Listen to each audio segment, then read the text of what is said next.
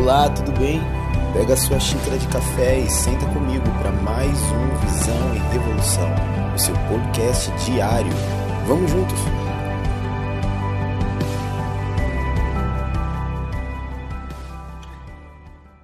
Olá, bom dia! Qual é a vontade de Deus para sua vida?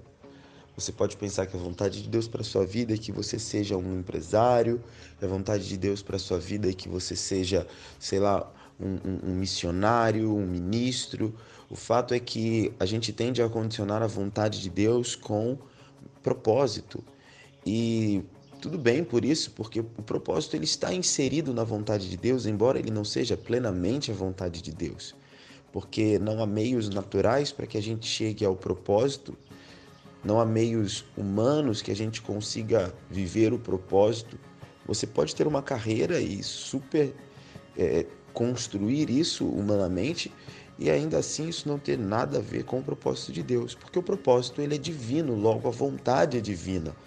Então, sendo assim, qual é a vontade de Deus? Jesus deixa claro qual é a vontade de Deus em Mateus no capítulo 6, quando ele ensina a oração do Pai Nosso.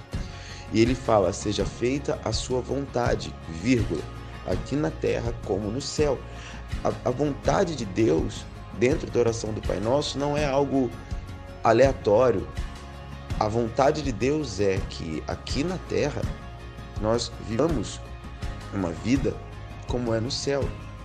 Preste atenção no texto de 1 João, no capítulo 2, versículo 15. Não amem o mundo e nem o que há nele.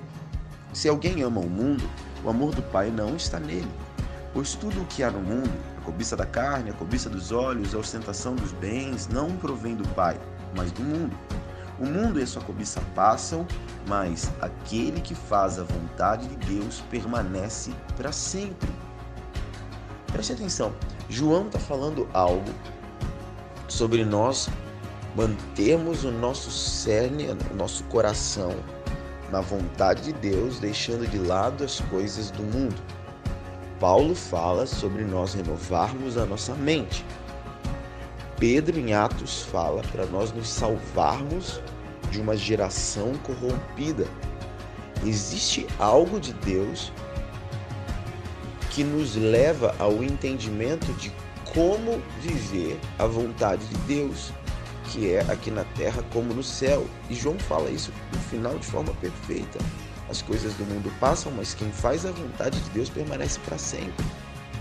A única forma de nós permanecermos para sempre com Cristo é vivendo a vontade de Deus, uma vida na terra como no céu. Mas como nós podemos chegar nesse lugar? Deus sempre, sempre, sempre, sempre, sempre, por meio da Sua palavra, nos conduziu a entendimento, ou conduziu o seu povo ao entendimento de que tudo isso se fazia por meio da sua mentalidade, por meio da forma como eles pensavam, de como eles deveriam executar as suas ações.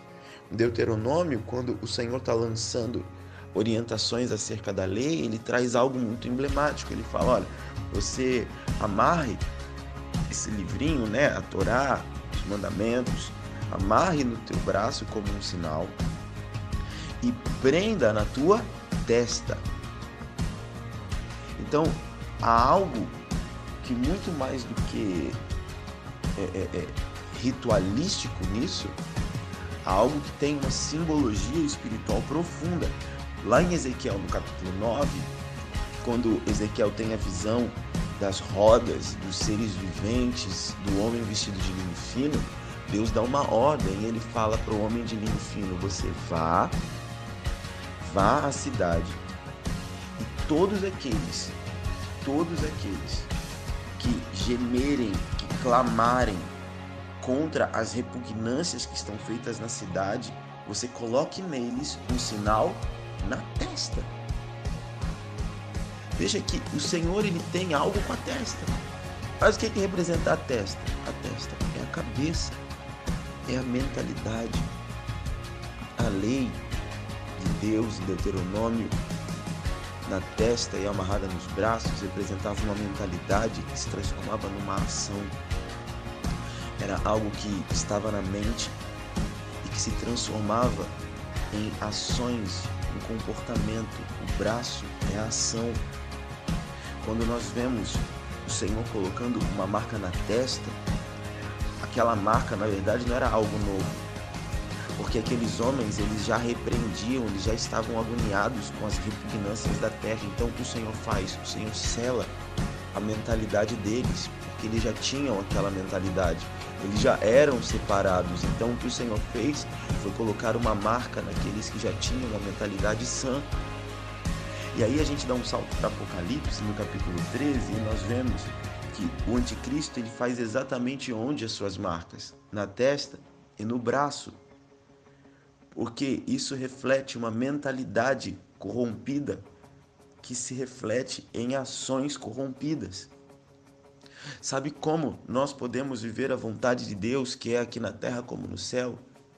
Através de uma mentalidade transformada não há como você viver na terra como no céu se a sua mente não for transformada. Se você não for. Sabe o que é transformar? Transformar é mudar de forma. Então, uma mente transformada é uma mente que mudou de forma. Mudou a forma de pensar, mudou a forma de conduzir a vida, mudou a forma de viver é, é, o seu estilo de vida, mudou a forma de como se posicionar diante das coisas. Existem coisas que é o Senhor que vai fazer, mas Paulo fala que quem tem que transformar a nossa mente somos nós. Não vos conformeis com este século, mas transformai-vos. Então, a gente precisa compreender que para viver a vida eterna, fazendo a vontade de Deus, tudo começa com mudando a forma como nós enxergamos todas as coisas. Ou enxergo as coisas como quem é fracassado, falido, ou enxergo, ou enxergo as coisas como aquele que venceu tudo na cruz. Se eu entender o que a cruz de Cristo promoveu para a humanidade, não existe como minha mente se posicionar da mesma forma. E automaticamente eu me coloco num lugar de honra pelo sacrifício. Eu me coloco numa, num desejo ardente de mudança de estilo de vida. Eu me coloco num lugar de eu sou poderoso, eu sou um filho amado e eu posso escolher como pensar. Tudo é sujeito ao Espírito. Se você tem dificuldade de organizar pensamentos para pensar o que é do alto, Filipenses fala sobre isso, põe a mão na tua cabeça e começa a pedir que o teu cérebro se reorganize. É simples. É só você ver que Cristo já te deu. A sua mente reflete as suas ações. Não mude as suas ações. Mude a sua mente. Um grande beijo. Fique com Deus. Tchau, tchau.